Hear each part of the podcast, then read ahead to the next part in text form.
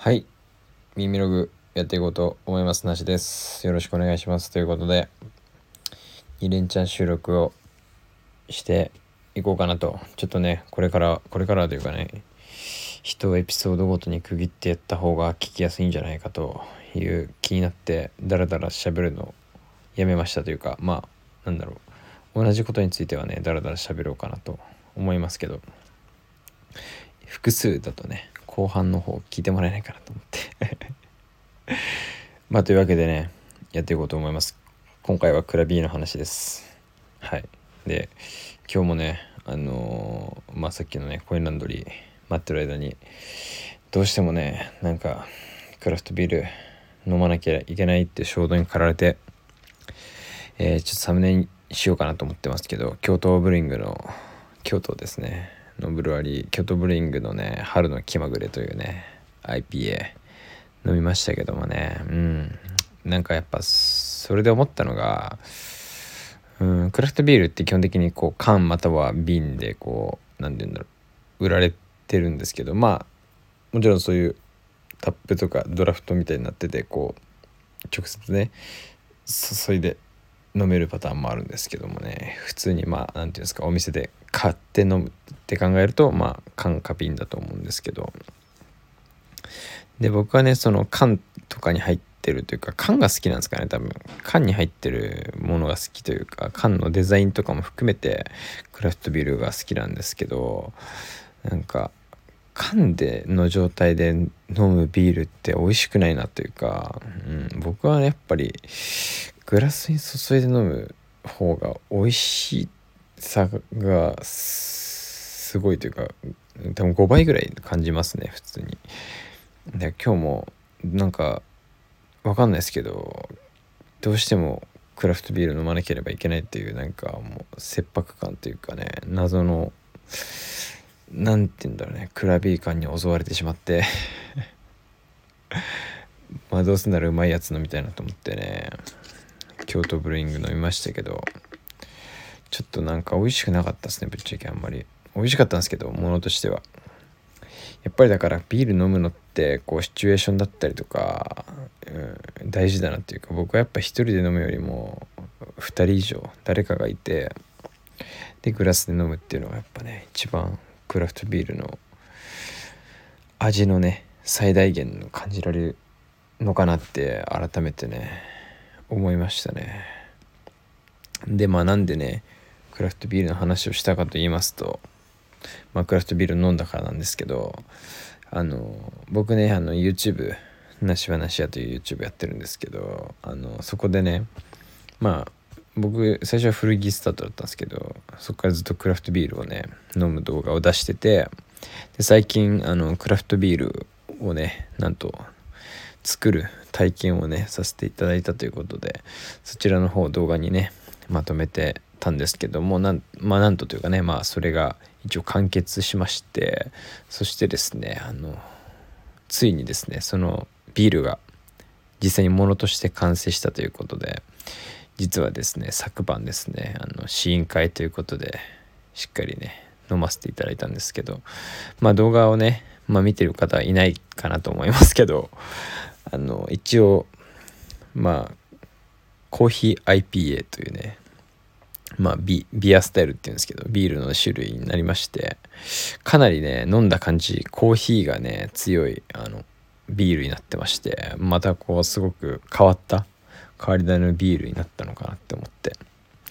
すごいね面白いビールができたなということ。でほぼまあコーヒー飲んでるみたいな感じに近いどっちかっていうとねニュアンスでしたけど。でも本当にそこのまあ今回はまあ詳しく言うとその自由が丘の薄羽というねカレーカレー屋さんって言えばいいのかな。まあカレーカレーとコーヒーとクラフトビールのお店なんですけど。の今回5周年ということでねオリジナルのクラフトビールを作ろうということででまあコーヒーとかにもこだわりを持ってやってるのでそのコーヒーとクラフトビールを掛け合わせて自分のでこう焙煎した豆を自分たちでこうクラフトビールにしていこうっていうのがテーマで作られたね今回コーヒー IPA というね周年ビールができたんですけど本当に僕はね最近はこう変なビールが好きなんであ美味しいなというか面白いなって思ったんですけども。でそのビールがですねなんとまあ明日5月1日が一応その薄羽さんのね周年パーティーを予定してましてまあそちらを終えた5月で2日あさってですね月曜日がなんとあの一応名目的にはそのオリジナルビールのねリリースパーティーということでまあイベントリリースイベントということでねまあそこからまあオフィシャルに販売が開始されるわけなんですけど、まあ、一応300本限定だったかな。っていう感じでもうね僕ら昨日で何本かちょっと開けたんですけどそんな感じでね5月2日からなんですけどもなんとですねまあご縁がありまして僕5月2日ですね。あのその薄羽さんにですね。ちょっとあのお手伝いというかですねしもべとしてね働くことになったというか労働してると思うんでね皆さんよかったらもしね聞いていただいてる方自由が丘駅から徒歩もう2分ぐらいの場所にあるお店なんですけどもよかったらねまあ僕に直接ね連絡していただければ もしね来れる方がいらっしゃいましたら是非ね僕に会いに来てくれるなりコーヒー IPA をね買いに来てくれるなり楽しいね夜に一緒に乾杯したいなと思いますけどまあ別にね2日じゃなくてまあたまたま2日はね僕がいるっていう話なんですけどそれ以降も多分なくなるまでね販売し続けるんでよかったらまあ詳しくね聞きたいなっていう方は全然あのコメントないしなんか DM でもいただければと思いますけど。本当にねあのまあ別にまあコーヒー IPA も飲んでほしいですけど全然それ以外のまあ普通にカレーとかめちゃくちゃうまい カレーめっちゃ美味しい。コーヒーはちょっとぶっちゃけ飲んだことないんですけど僕は。でクラフトビールもねあのー、日本のビールとかはないないでもう完全にアメリカのポートランドのビールのみでやってる感じなんで。だからまあカレーとコーヒーだったりカレーとビールだったりねすごく最高なスパイスカレー系ですね。のお店になりますんで。まあよかったらね行ってみてコーヒー IPA 記念にね買っていただいたり、まあ、僕がね一応僕もあの作るのに協力したんでね。まあ5%ぐらいはね僕のねあの何かしらもねこう含まれてると思って。ちょっとね買っていただけるとね僕もちょっと嬉しいかなという気持ちもまあありますんでね。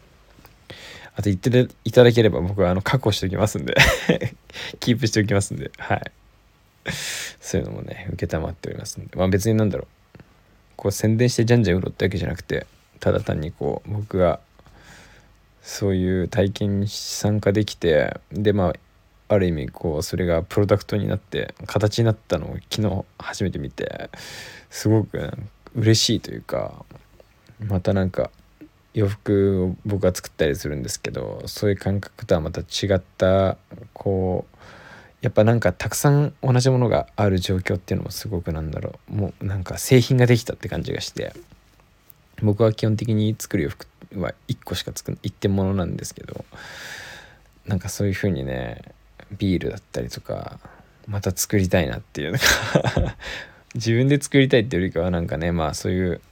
なんか一緒にできただけでもすごくいい経験だったし楽しかったなっていうのもありますんでね。はい。それをただただただ言いたかっただけなんで。はい。まあなんかほんとあのラベルのデザインとかだけでもねめっちゃ可愛いんでよかったらねあのインスタとかあの見ていただければなと思いますんで、まあ、5月2日本当に時間がありましたら夜ねあの 7, 7時以降だ19時以降ぐらい